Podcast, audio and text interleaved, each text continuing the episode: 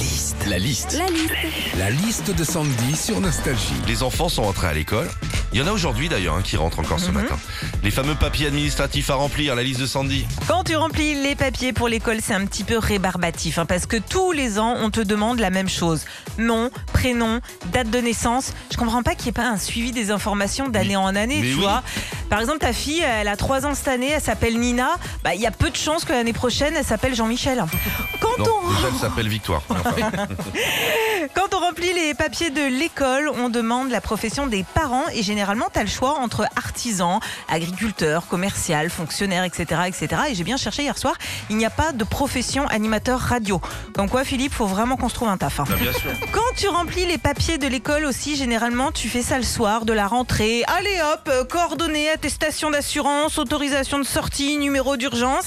Ça te pourrit le premier soir, mais au moins après, t'es débarrassé. Eh ben non, parce que le lendemain, t'as tous les livres à couvrir. Enfin, quand tu remplis les papiers pour l'école, on te demande si ton enfant mange à la cantine et s'il a des allergies. Alors oui, généralement, les enfants ont tous des allergies, hein, euh, aux épinards, aux choux de Bruxelles, au brocoli, bref, tout ce qui est vert. Retrouvez Philippe et Sandy. 6h-9h sur Nostalgie.